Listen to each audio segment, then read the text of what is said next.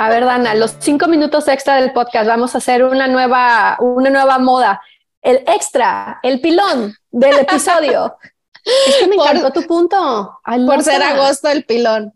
Sí, ok. A ver, a ver si me vuelve a salir. Le comentaba a Gris que, te salga, que, te salga. Este, que en, en, la Biblia se dice que Dios odia la envidia. Entonces, por eso es que muchas veces es como muy, es, o sea, como muy malo cuando tú dices, ay, es que sentí envidia, ¿no?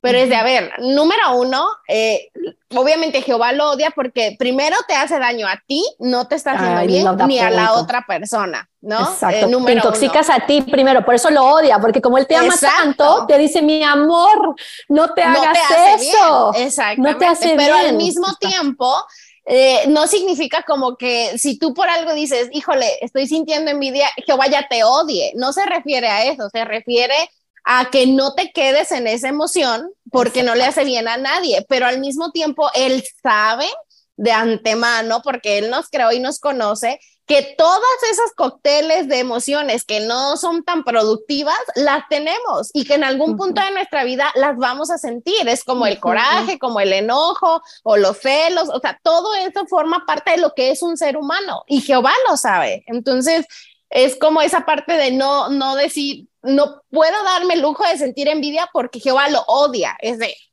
o sea, él sabe que no te va a hacer bien y por eso quiere que te muevas rápido de esa emoción y que no lo sientas por un prolongado tiempo, ¿no?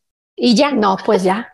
Tan, tan. Hasta aquí el reporte de la segunda parte del episodio. Muchas gracias por escucharnos. Que tengan un maravilloso mes de agosto.